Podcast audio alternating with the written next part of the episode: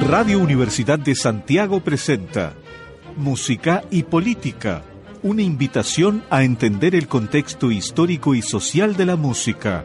Conduce el sociólogo Alberto Mayol. Participa el sociólogo Carlos Azócar.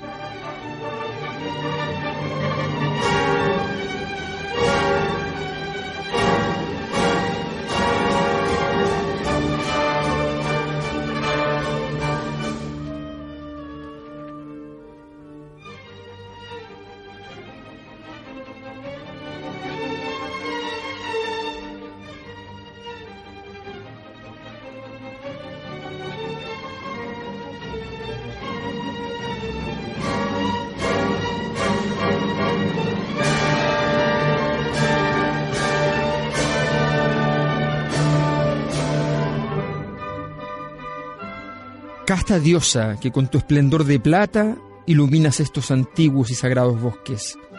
Vuelve hacia nosotros tu hermoso semblante, sin nube y sin velo. tiembla, oh diosa, templa estos ardientes corazones, templa su celo audaz y la paz que en el cielo hace reinar derrama sobre la tierra.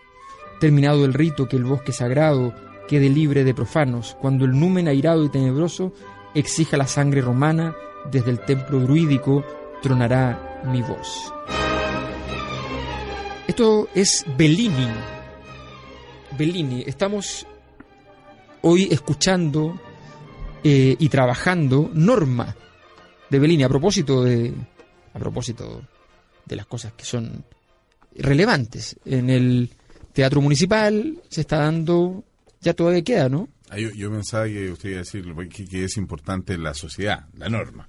No, no, no, ya, hablaremos de eso. Yo pensé que era importante Castadiva. Castadiva, ¿no? Castadiva, mira, fíjate que hay un escritor chileno, que ya hablaré de él, pero que eh, acaba de escribir un librito, una novela, bueno, no es tan cortito en realidad, eh, que se llama Castadiva. ¿En serio? Sí. Ah, eh. Sí. Gran escritor chileno.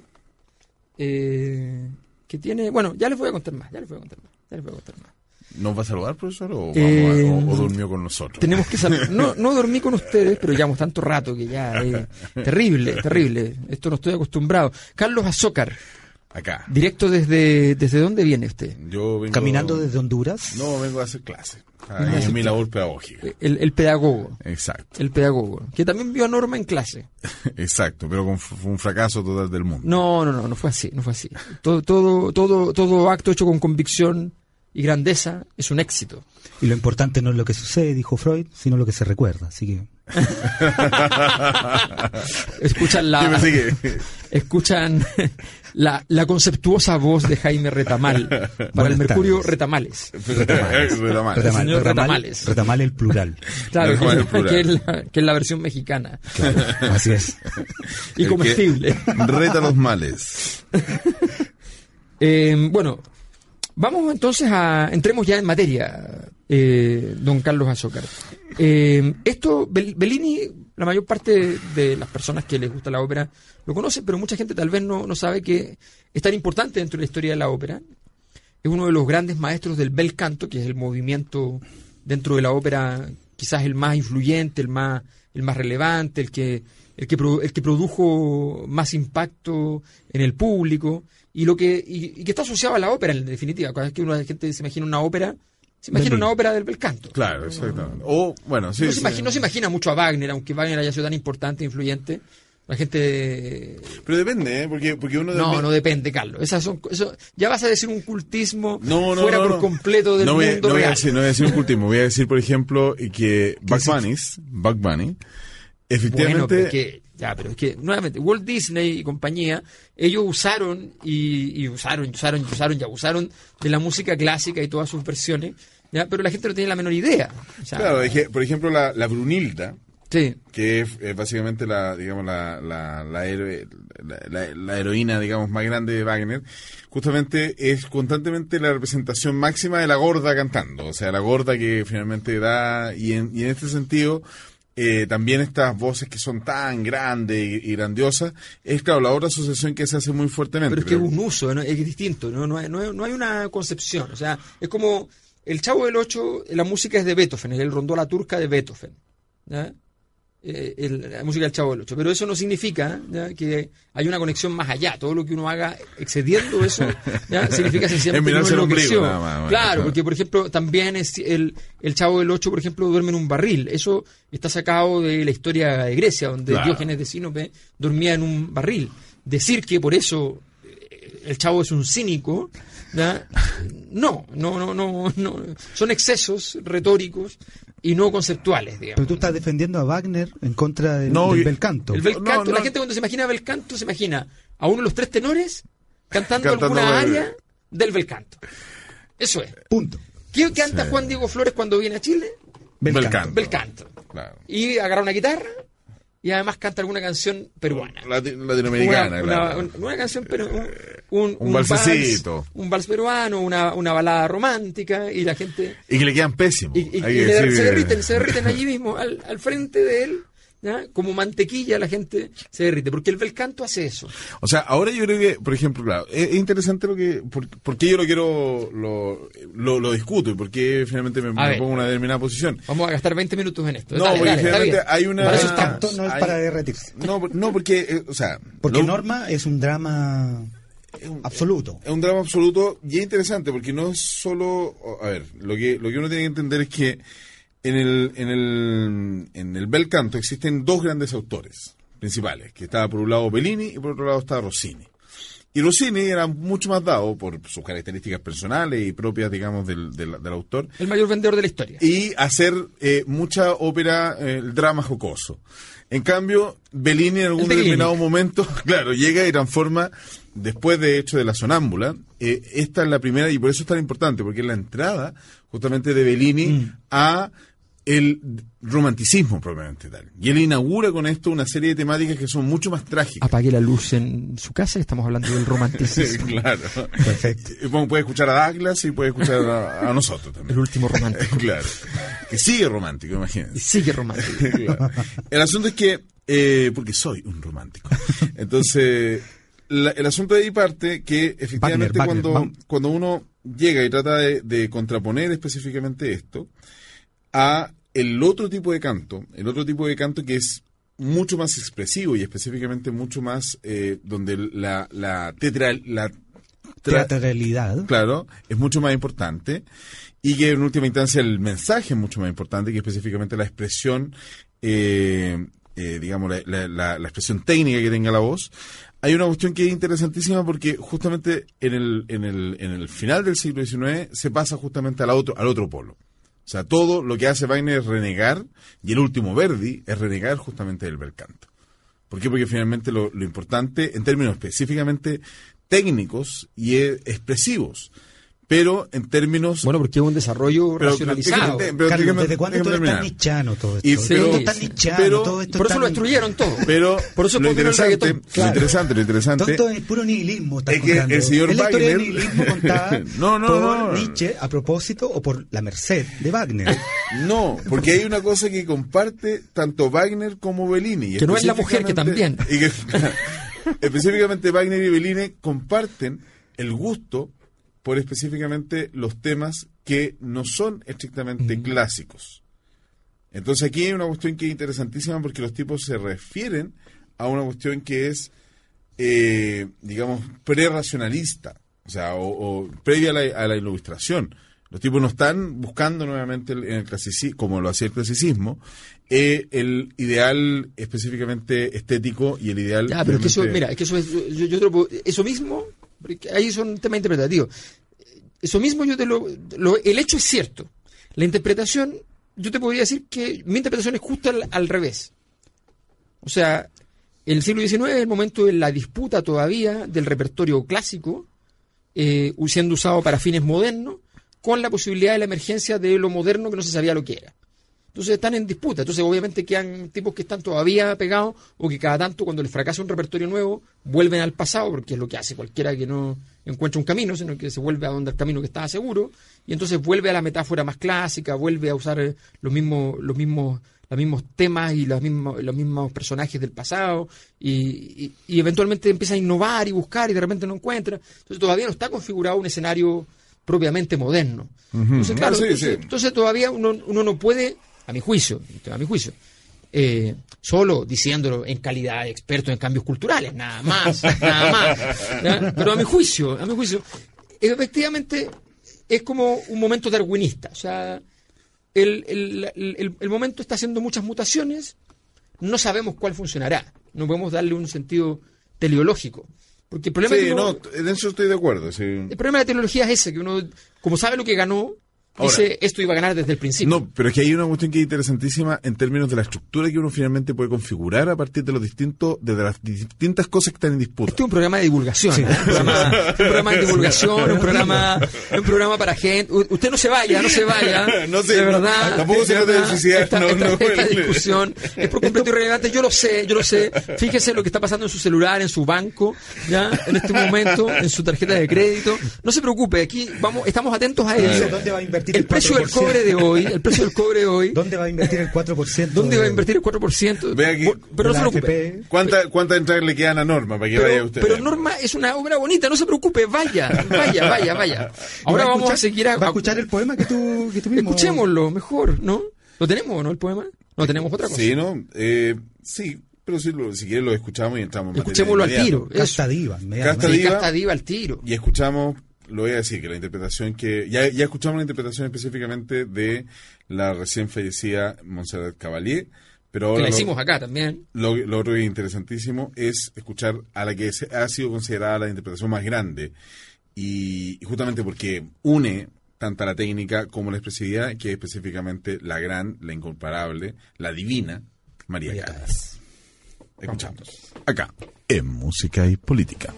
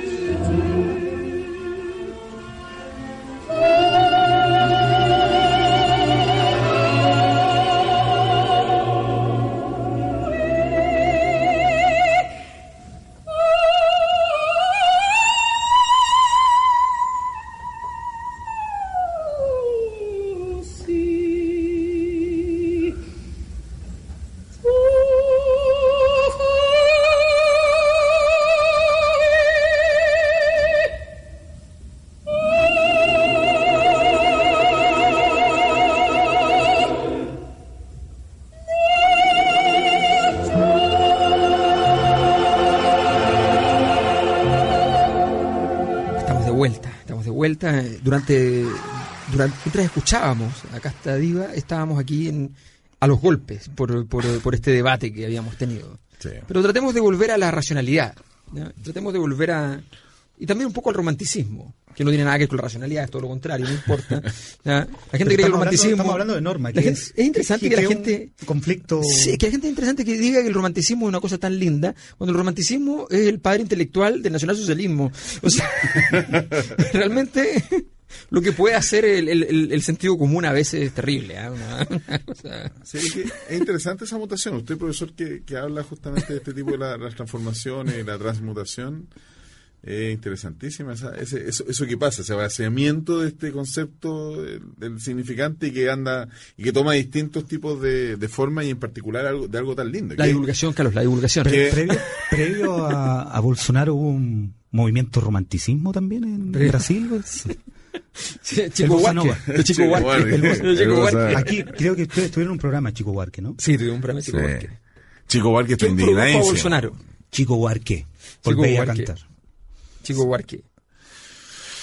Sí, pero a ver, Hablemos de Norma. hablemos ¿Por qué es importante Norma dentro del romanticismo? El Bellini, justamente, lo que el pa- es, de alguna u otra manera, un, un paso, está en una época importante. Una, una de las cuestiones que también es interesante, que es un compositor que vive muy poco tiempo. Y él tiene 10 obras. Y sin embargo, con estas 10 óperas, finalmente logra instalarse, muriendo muy, muy, muy joven, a los 35 años, Notable. logra instalarse como uno de los más prolíficos, justamente, y los más importantes compositores, sobre todo dentro del mismo siglo XIX. Y Norma, en particular, es muy interesante porque es una obra que tiene, como muchas de, la de las grandes obras específicamente de- del siglo XIX, que tienen un, fra- un- un fracaso estruendoso cuando se estrenan, y luego eh, comienza a transformarse poco a poco, y por eso hasta el día de hoy lo escuchamos. Esta obra fue escrita en 1900 1835, o sea, 1831, y hasta el día de hoy es. Y Casta una de Diva las- fue el, área más importante del siglo XIX. Exacto, y, una, y, y ahí uno, uno se encuentra con un tipo de cambio cultural que, insisto, o sea, ahí, tiene una autonomía relativa en el sentido de que finalmente hay cosas que funcionan en el arte que no dependen específicamente de cosas que estén fuera del arte y que refieren a, lo, a la clave en la cual finalmente Bellini logra entrar. Aquí me refiero específicamente con esto que él toma su forma específicamente, esta forma tan pirotécnica, esta forma técnica tan importante que es eh, la forma compositiva del bel canto, pero le mete drama. O sea, anteriormente habíamos estado viendo, o sea, se había, había estado dedicando finalmente justamente al drama jocoso con la sonámbula Sí, y otra sí. obra, y a partir de eso Justo antes de Norma en la sonámbula. hace, claro, y hace un cambio particular a un drama De que es un drama de aquellos porque incluso bebe, y esto es interesantísimo, porque se sitúa específicamente en un periodo, eh, digamos, medieval o en el en medio del, del Imperio Romano, pero es bastante temporal. Pero lo interesante es que finalmente habla de un, un referente que ya no es específicamente el referente del clasicismo, que como habíamos dicho es lo- la tradición greco-romana, sino que específicamente habla del pueblo celta. Y es específicamente una, sacerdoti- una sacerdotisa celta que tiene justamente otro tipo de eh, finalmente valores, que son básicamente aquellos valores que se estaban, como había dicho el, compa- el- el compañero mayor, el profesor mayor, a ver, que se habían, el compañero... Compañero mayor que defiende a Marx. en el- Sí, sí, por favor, contra los Edwards.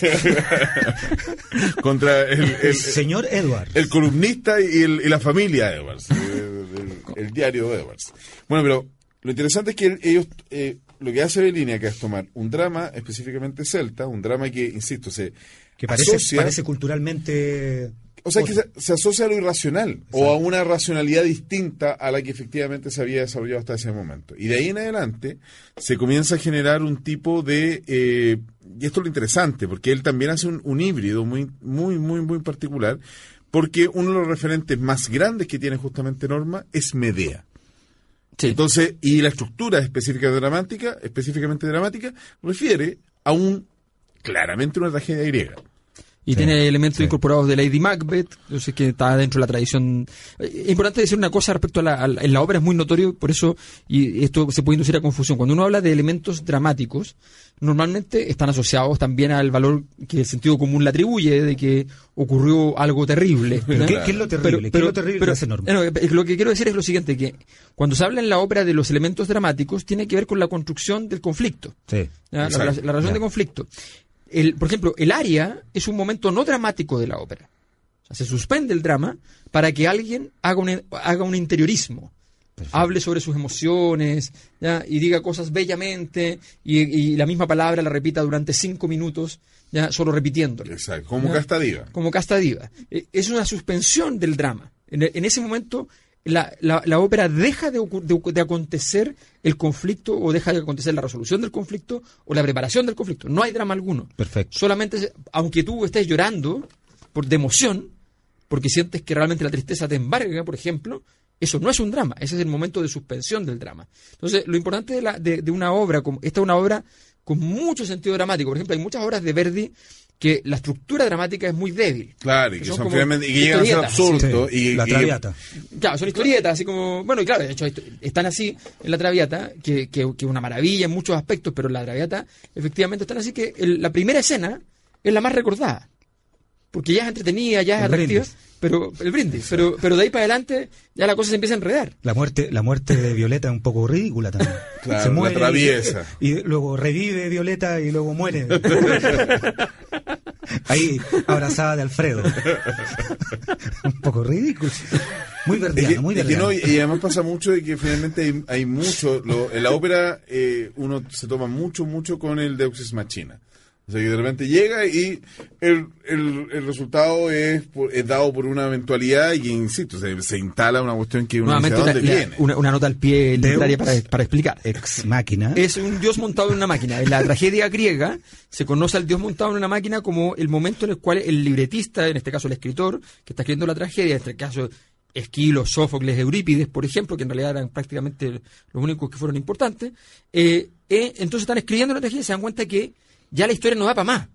Claro. Como que ya no, no, ya los personajes hicieron todo lo que podían hacer. Veo que no eres nichano, Alberto Mayor. ¿no? Entonces- Salvaste a Eurípides de. Lo salvé, lo salvé. No, no, de no, Nietzsche. no, no, no. El origen de la tragedia. Después arreglaremos, tragedia. después arreglaremos cuentas con aquel. Seguimos divulgando. Entonces, entonces, le- le- le- entonces en ese momento lo que hace el- el- el- la persona que escribe va y dice, pongo un dios en una máquina y hace que pase algo inesperado.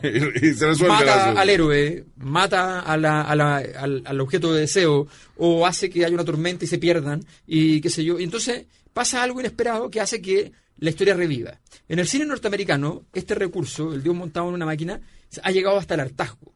El presidente de Estados Unidos va en un avión, ¿ya?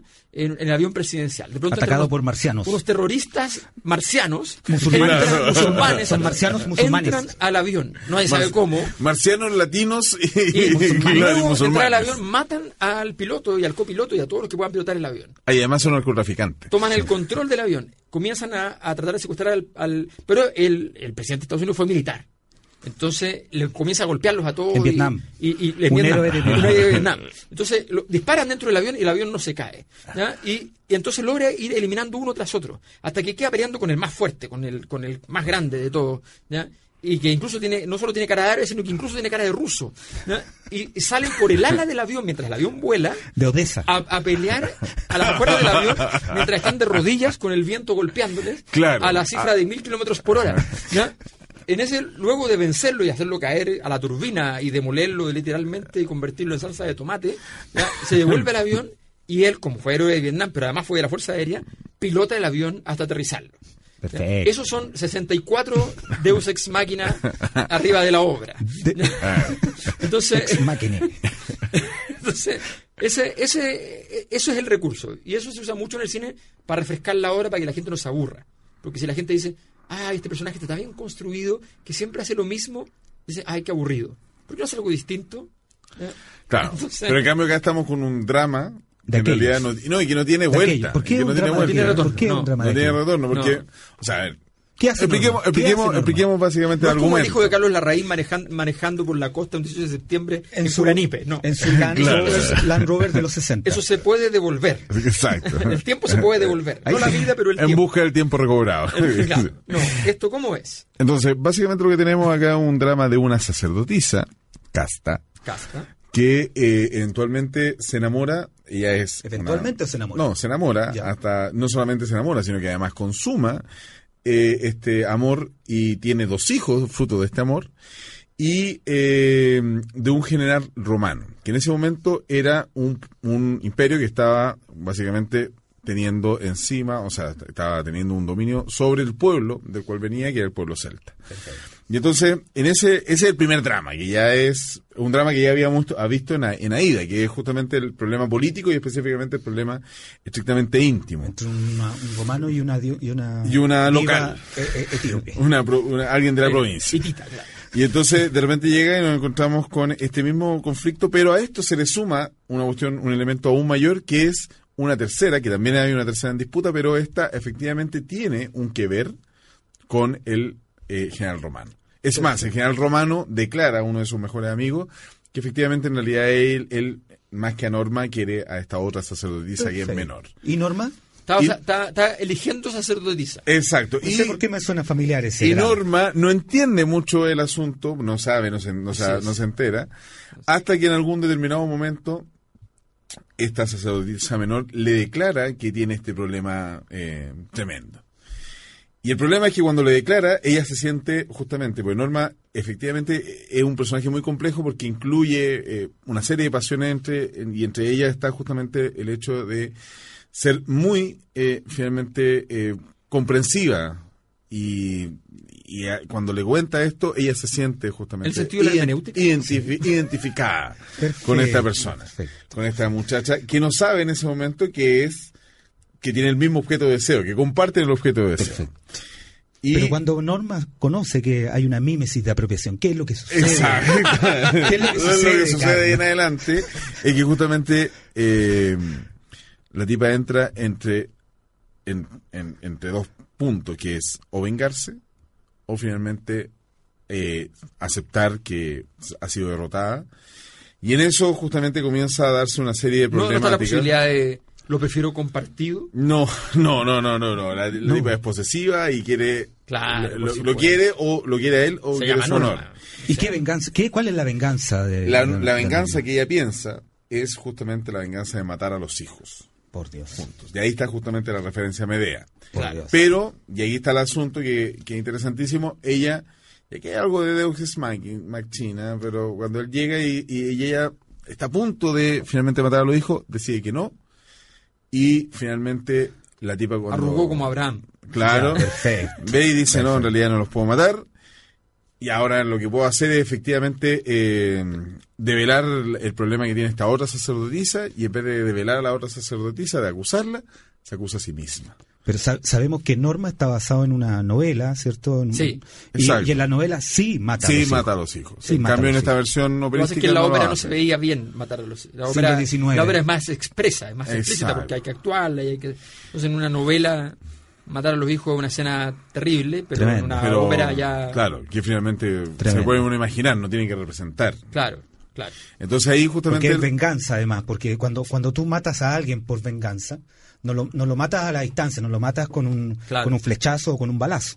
Sino Lo, matas cuerpo una- a cuerpo. Exacto. Luego de Y no- decirle y no- palabras. Y, no, y, no, y si es venganza, es romperle la cabeza con un martillo. No es simplemente Claro. enterrarle el cuchillo. Es eh, eh, Medea es eh, que quede vivo un rato. exactamente es algo. Tiene que ser una venganza salvaje. El problema es que no, solo, no es, digamos, el, el responsable directo, sino que en Además- este caso son justamente los bueno, representantes. que le duela, que quede vivo, si no hay nada más cómodo que morirse para un para alguien que merece la venganza. Imagínate que tú lo mates, no tiene ¿cuál es la virtud? ¿Acaso pasar un Nota, nota al pie de página El sueño de Cassandra, Woody Allen, Oh, una gran película gran donde se discute cómo matar precisamente a alguien y qué sentido tiene matar matarlo de lejos, matarlo de cerca. Yo tengo un instructivo de la. CIA, ¿ya? pero eh, para Puerto Rico.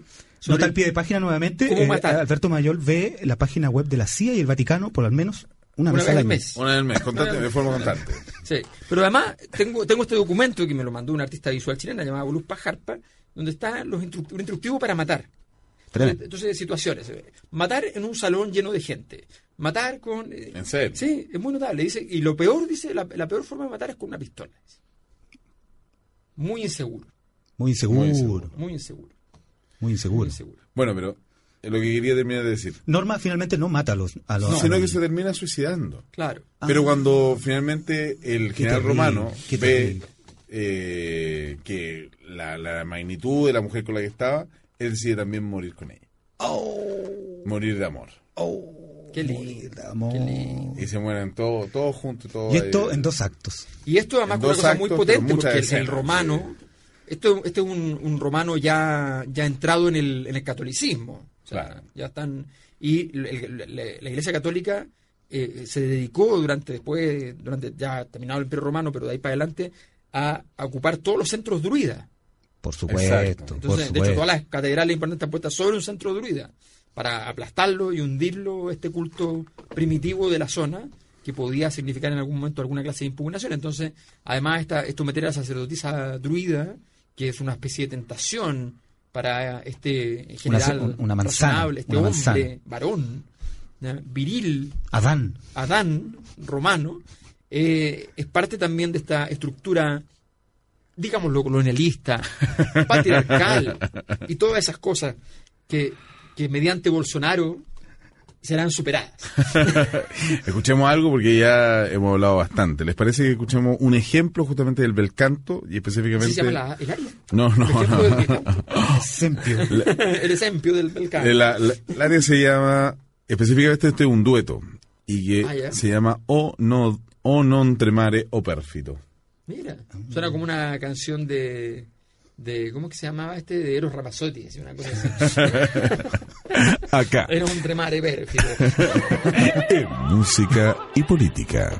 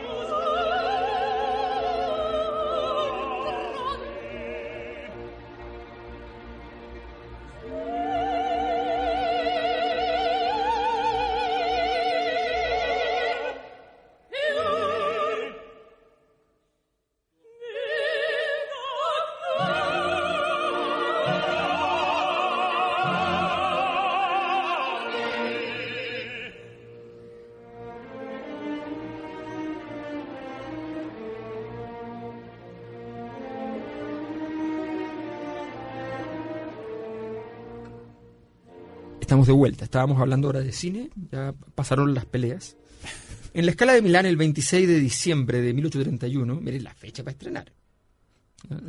Se estrenó Norma eh, de, de Bellini, que se transformó finalmente en la más popular de las 10 óperas compuestas por este, por este autor.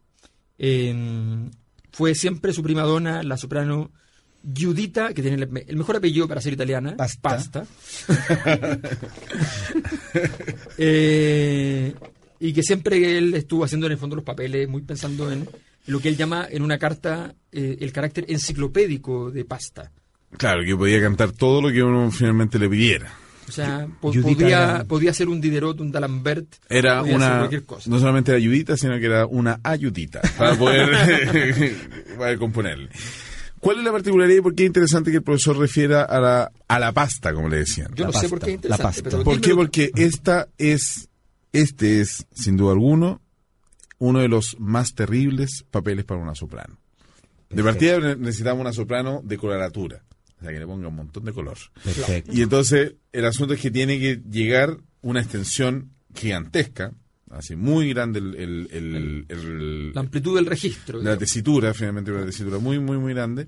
Pero además, en última instancia, tenemos que tener eh, una forma muy acrobática, finalmente, de poder generar cada uno de los, de los, de los distintos pasajes. Acrobático. O sea, porque tú tienes que Arriba, abajo, arriba, abajo. arriba, abajo, arriba, abajo, y además con los distintos trinos, los distintos pasajes, o sea, muchas escalas, muchas notas en muy poco tiempo. Entonces, Los compositores claro, eran muy malos con las esos, esos trinos que les hacen, Claro, que, que- que- que limitan al norte con un pajarillo. ¿eh? Exacto. Es tremendo. De aquí está lleno, pero además, o sea, ya toda esa, esa cuestión que, que habíamos hablado del bel canto y que hemos repetido en varias ocasiones, a eso se le suma el tema específico de eh, la interpretación, una interpretación que es sumamente dramática. Entonces tú no puedes, y acá hay una, una frase que es notable de una, de una de las cantantes que dice, tú no puedes específicamente soltarte a la mera emoción, Perfecto. porque finalmente tienes que tener una emoción muy contenida en Controlada. términos de la técnica que tienes que ir emitiendo.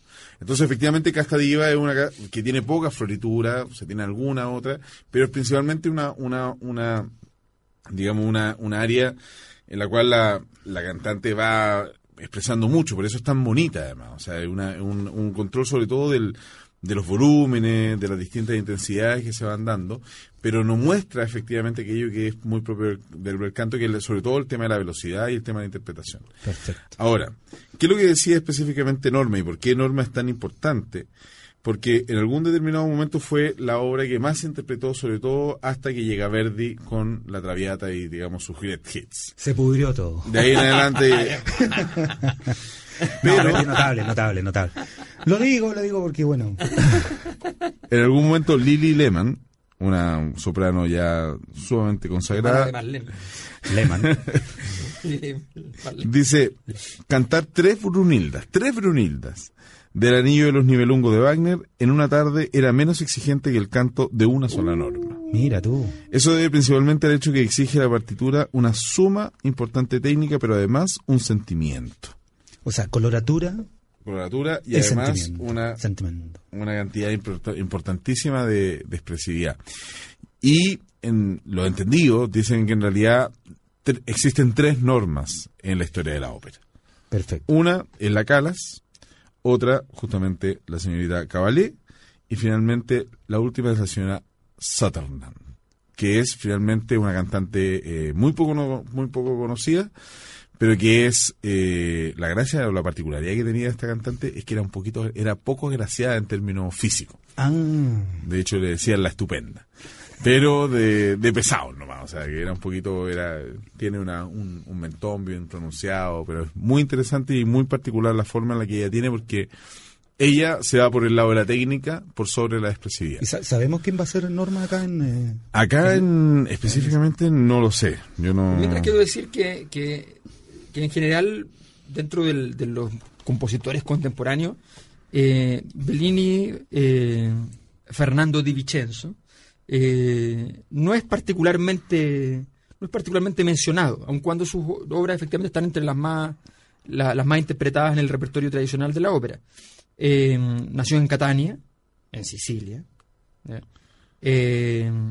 el 3 de noviembre, así que pronto está de, de cumpleaños, eh, murió en Francia, en Puteaux, el 23 de septiembre del 835, o sea, muy joven, como decíamos. Y, eh, y la verdad es que él tiene varias composiciones que se consideran en, en distintos tipos de, de- no solo en óperas, tiene 10 óperas, pero además tiene muchas otras composiciones, que se consideran de las más bellas jamás eh, jamás compuestas y- e interpretadas. Entonces, es un, es un tipo que efectivamente tenía esta, esta magia de poder eh, enganchar con eh, lo más maravilloso, eh, la, la más maravillosa sensación de, la- de las audiencias. Un tipo que, que encantaba a, la- a las audiencias notablemente, no solo, la, no solo las entretenía. Eh, La, en la ópera él, él gira un- eh, hace un giro muy dramático, mucho más intenso, mucho más potente, mucho más vinculado a la historia. Trabajaba siempre con un libretista, ¿cómo que se llamaba? Se me, se me fue el nombre, pero No tengo por ahí lo tienen. Sí. Eh, lo voy a buscar, lo voy a buscar. Pero trabajaba siempre, siempre trabajó con más o menos el mismo libretista que hacían estas adaptaciones de, la, de las obras, de las obras escriturales. Pero además él tiene mucha música sacra, Exacto. muchísimos motetes, Le, le doy un, un dato Sí. que es interesantísimo, es justamente que se da mucho entre los compositores del siglo XIX, que Felice cuando, Romani se llama. Felice. Romani, exactamente. cuando a, un, a un compositor le gustaba mucho la obra de, de- de otro, pero pensaba que algo le faltaba, él podía llegar y se estaba dirigiendo. Muchos de ellos se dedicaban justamente a la dirección de, de ópera, a la dirección, digamos, de orquesta y de ópera, y podía incluir cosas que eran de él. Sí, Ah. Entonces el señor Wagner, en algún determinado momento, eh, se perdieron las partituras específicamente de Orobeso, que es justamente el, el, pa- el padre de Norma, y eh, que es un papel para un bajo, y escribe una obra, escribe una parte para él. Entonces llegó y después lo incluía. ¿Entiendes? Entonces llegaba y incluía, oye, ¿sabes qué? A esta obra en realidad le falta una parte. Y, y ahí Wagner, imagínense, Wagner, que está al contrario justamente del bel canto, incluye una parte solamente, o sea, para bajo y además para Yo coro. siempre güey, aprovecho este programa que uno asume que hay impunidad eh, para decir que yo siempre cuando, cuando eh, escribo libros trato de que todos los capítulos tengan un epígrafe. No siempre se logra que tenga que ver con el capítulo. Y un epígrafe que venga además de una tradición distinta a la misma investigación, porque si no es una lata, no tiene gracia. Entonces uno empieza a buscar epígrafe, a pensar en epígrafe, y de repente encuentra uno, pero está incompleto, le falta algo para que tenga que ver con el capítulo.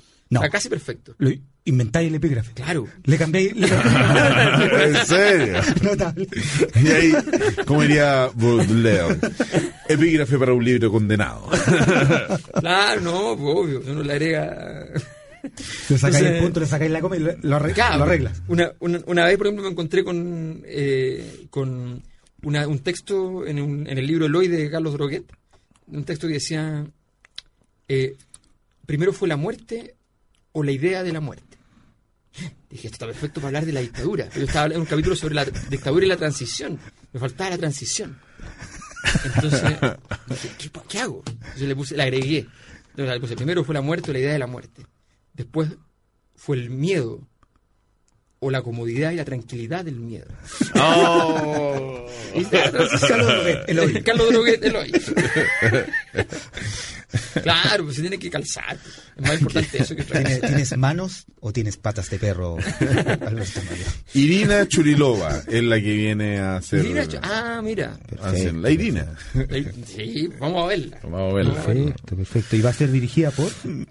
Por el señor eh, Chudovsky. Ah, sí, pero ese y está- Pedro Pablo Prudencio, que son justamente los- en el en el internacional y el estelar. Claro, pero Constantín es como el típico que viene para el municipal, que es, que es un chico que tiene un peinado muy bien cuidado. y claro, muy y- bien cuidado. Y, Y, dirige y mueve su pelo. no voy a decir lo que se dice de ¿Para su calidad. No lo diré. Pedro Pablo, Pedro Pablo Prudencio. No, pero cosa. Además que es un chiquitito y, y tiene Gigante, que- es un y un gigante. así un como- gigante. Qué notable que sea un gigante, pequeñito y tiene nombre Prudencio. Sí, sí. Sí, efectivamente. ¿Tú sabes cómo una- la campaña original de las AFP era un señor que se llamaba Don Prudencio? Mira tú, Don Mira. Prudencio ahorraba para su pensión. Mira. Oye, y no todavía, todavía no empieza, todavía no se estrena, se estrena recién el miércoles 7 de noviembre y va a tener funciones hasta el sábado 17 de noviembre. Así que usted si tiene, como siempre lo decimos Corra, acá, corra. corra, vaya y no se gaste lucas, mayor cantidad de plata. eh. Claro, pues, Más barato que ir al estadio. Dos cervezas, dos cervezas. más barato que ir Más a barato ver que ir a la U Canal de la Católica. Más barato que ver Chayán. mucho más barato que o que, o que, o que Diango, de, o, con la, la- o, que, o el evento de Radio Pudahuel o el evento de Radio Infinita. Mucho más barato. Y mucho más barato que ver Chilevisión o Canal 13, que Sí. también mu- muestran drama. Que es donde su de hijo va a quedar traumatizado. ¿Les puedo hacer una última pregunta? Una última pregunta. ¿Qué tipo de suicidio es el suicidio de, de Norma en términos de, los, de, de los- de la tipología Es durkheimiana? un, es un suicidio ¿Anómico? cristiani- cristianizado. ¿Con está falta de cristianizado. norma? Está ¿Hay un suicidio No, no es, no es por falta de nombre. ¿Es un suicidio fatalista? No, ¿Es un suicidio altruista, altruista? sí. ¿Pero cuál es? ¿Por qué ese Porque se suicidio? recompone, porque la idea es recomponer la, la, la estructura social a partir del... De su propia de su- inmolación. claro. Es como el suicidio de Cristo. Es como Pero el, no muere sola. Claro, es como el suicidio de- del... Cuando Norma el, no muere sola. Cuando el empresario No. japonés eh, arruin- eh, eh, estafó a alguien y se mata y con eso limpia a toda su familia. Eh, es esto, cuando tú te das cuenta que tú te, eh, con querer o sin querer te metiste en un lío a toda la sociedad, a todo lo que pasa a tu alrededor A todos los celtas. y a todos los celtas, tú eres sacerdotisa además, o sea, imagínate. Entonces te suicidas y, y- y- y te entregas al pleroma. Además, se te ocurrió en algún momento, se te pasó por la cabeza matar a tu hijo. No, rechazaste la venganza. Rechazaste la venganza. Claro. Suicidio Es la peor de las venganzas. Claro, es, es muy normativo, no puede ser anómico, es completamente No, obvio no. es muy te digo, está cristianizado Pero por totalmente. eso podría ser fatalista también. También es la- podría ser fatalista, pero, pero yo tengo la impresión de que, de que hay una restitución del, del- de, de lo social después. Es como, porque el suicidio altruista de alguna manera es como una especie de autochivo expiatorio. Como que yo me declaro a mí mismo El chivo el chivo expiatorio. Y que todo el, y que todo el, el Y que todo el reúna, mal finalmente se... todo el mal se, se vaya y todo quede reunido en un punto donde allí donde perecí. Sí, tiene, tiene todas las características de ser un- una expiación. Además, porque hay una mímesis de apropiación. En este momento estamos, estamos, en este momento estamos preparando el- aquí en vivo un suicidio altruista. Claro. Lo haremos por todos los pecados de la radiofonía nacional. Tricidio. Tricidio. Tricidio. A partir de los 5.500 metros los que andamos aquí conversando. Vamos, vamos a. vamos- sí, es muy interesante. Transmitiendo en vivo el tricidio. Ya estamos, ¿no? ¿Estamos? Estamos, hace, Aldo? hace mucho rato. Ah, estamos, estamos, ya, ya. Bueno, después de dos horas cuarenta de programa, nos despedimos de ustedes. Sin escuchar ni una melodía. Y no hay melodía, no hay más melodía porque todo, toda norma es fundamentalmente y simplemente una norma. Perfecto. No, pero vamos escuchando el final. El final, El final Feliz- el felices finale, finales. y específicamente con una con una Oye, ese Felice fue el que fundó Felices y Forrados. Puede ser, puede ser. Con una interpretación que es notable porque incluye no solamente a la señora específicamente eh, María Calas, María Calas. sino que además al nunca, nunca, pero nunca bien ponderado señor Salo Corelli. Ah. Corelli. Pero mira, ya, nos vamos. Ahí nos Escuchemos eso y nos vamos. Muchas gracias. Acá, en Música y Política.